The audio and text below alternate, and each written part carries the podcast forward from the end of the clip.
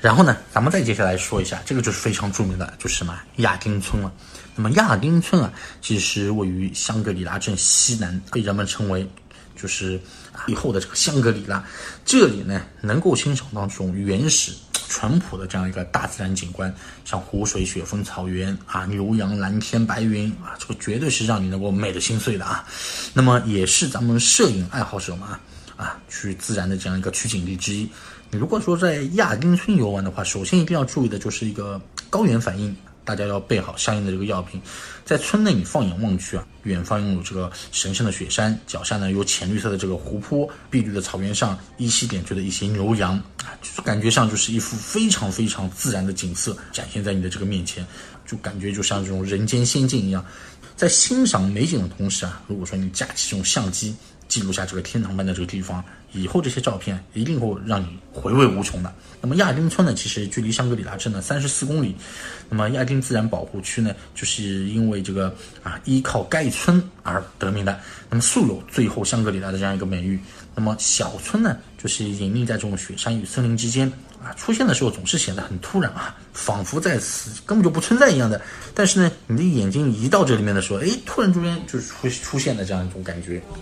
那么，村子位于这个山间台地上啊，峡谷中出现的这样一些台地呢，让人有一种恍若隔世的这种感觉了。四周呢，也是这种起伏着的这样一个苍凉群山，在蓝色的这个天空映衬下面，这种山峦的这种轮廓，就是这种青黑晶亮啊。山谷的尽头呢，也是巍峨着这种鲜奶日雪峰，毫无保留的这种阳光啊，就是沐浴在这个大地之上啊，看上去非常好。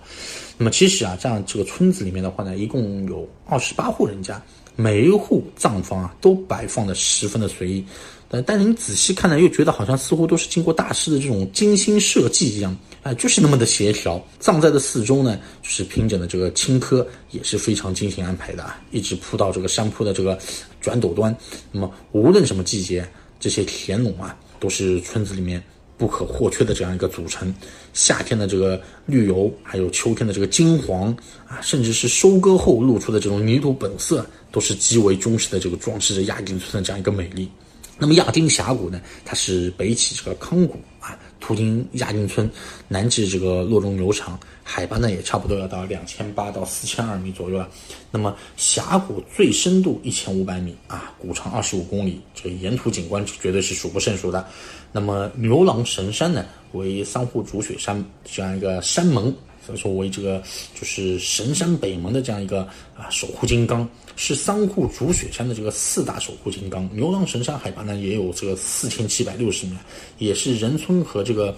月耳红村的这样一个守护神山，是进入这个保护区的这个必经之路。山脚上呢是非常美丽的这个小山村月耳红村，那么仙乃日啊、央曼勇啊，还有那个夏诺多吉是亚英村的这个灵魂所在了啊。站在这个亚英村的这个龙头坝。啊，仙乃日都是这种一颦一笑啊，绝对都是尽收眼底的。那么叶尔红呢，这个藏文其实叫做小洼，洼是怎么写的呢？就是那凹凸的那个凹啊。咱们从地名上面来说，这个字就是念洼，它这个意思就是为村庄的意思。现在这个村庄的话呢，已经有十二户人家了。那么叶儿红艺术群雕，它这个是属于这个喀斯特地貌，由于长期的这个差异啊，啊，就是侵蚀风化，所以说这样形成的。形成了许许多多这种风林地貌和这种溶洞，还有天生桥啊这些，那么但是溶洞没有形成这种南方溶洞的这个内容，是由于这个青藏高原的这个抬升和水位不断的下降而形成的这样一个喀斯特的这样一个地貌。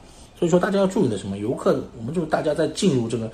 地方呢，就是亚丁村的时候呢，就必须要遵守规定的这个线路和规定的这样一个区域。那么我们必须要遵守这种与自然的这种一个界限，对吧？不要去私自进入一些禁止的一些地方。那么他们那边的话，视动物为手足同胞啊，绝对不能捕杀。你不要说自己想去过去玩，我去打打猎什么的啊，这个是绝对不允许的啊。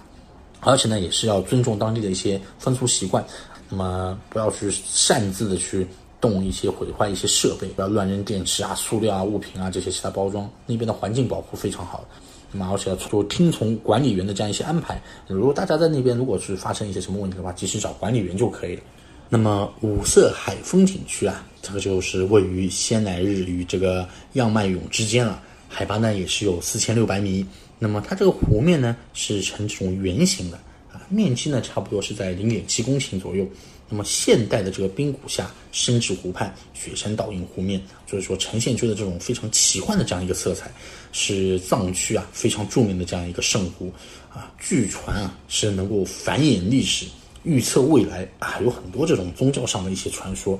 那么五色海的话呢，藏名叫做什么呢？叫做丹增措，丹增措。那么是位于仙乃日与这个央曼永之间嘛。那么其实从亚丁的最高湖啊，它也可以这么去说，属于那个亚丁的最高湖。那么从牛奶海右侧出发，翻上一个大陡坡，在大约攀登个一百米左右的高度，你就可以能够在这个山脊上面去俯览这个五色海了。那么走进五色海的话呢，它这个湖面啊，也是感觉看上去就是一片迷离啊，就是怎么说呢，就是让人恍如身处梦境的这种感觉啊。它这个湖水呢，也是非常的清透。湖底呢，就是感觉像用这个墨笔啊描了这个一个个格子一样的，充填的浓浓淡淡的这样一个蓝色的颜料啊。如果说你这个是天气非常晴朗的这个状态下面啊，它这个湖底的植物和湖水或者阳光的这种照射下，呈现出这种不同的这样一个光芒，然后呢渐变过渡，然后就说很微妙的这样一个变化，就感觉是一种静止，但是呢又能够看到这种壮观的这种重彩的这样一个油画的感觉。如果说是天气比较阴的话，没关系，镶嵌在山间的这样一个五色海，和他就感觉用这种幽深的这种蓝色，就你也能看得出这样的一种非常美丽的这种景色，让你体验一下这种生命如流水。咱们再来说一下这个样曼俑。样曼俑的话呢，其实在藏语里面的话，其实就是文殊菩萨的意思啊。它这个是位于这个亚丁自然保护区域内，海拔也是有这个将近五千九百五十八米，要将近六千米了。啊，它这个是位于亚丁三户主雪山的这个南峰啊，也是位列三户主之首的啊。你站在这个央曼永峰下面的话，你转身向后看去的话，由于这个群山环绕着这个宽阔的峡谷嘛，所以它这个森林、草地、溪流和睦的各守一方。然后央迈永峰啊，就像看上去像一个就是一个娴静端庄啊、冰清玉洁的这个少女一样，洁白而巍峨，那么显得非常的神圣，而且也非常的庄严，这种气势啊。就是气势茫茫的这种自然景观啊，说俨然是就给人感觉一种这种不食人间烟火的这样一个世外桃源。那么对于从稻城方向过来的一些人们来说的话，亚曼俑呢是三座雪山里面难以见到的这样一座。人们呢需要从这个龙龙坝进入这个山谷啊，途经冲古寺和这个神水门以后啊，你才能够看到这个亚曼俑。那么从洛绒牛场、五色海、牛奶海都可以看到这个亚曼俑，而山形。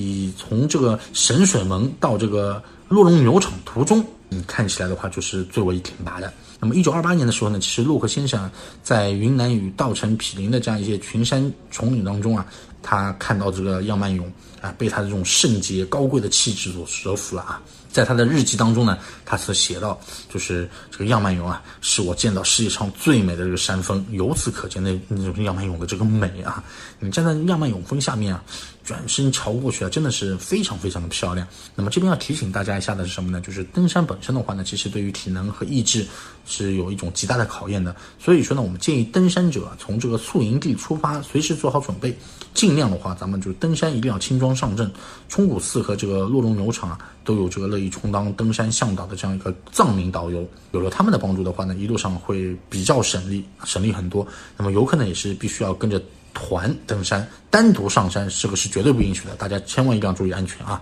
那么游客呢，也是可以在山脚下和其他的一些旅行社的这些成员或者是背包客自由组团上山，但是切记一点，一定要是以跟团登山。自己单独出发绝对是不允许的，这个也是为了确保当地旅游局确保游客的这个安全而采取的这样一个措施。而且在登山的过程当中呢，大家将会看到著名的这个高原海子五色海和牛奶海的啊。这个是五色海的话是位于这个神山这个山谷之中，绝对是拍照的最佳位置了。前面也是说到过的。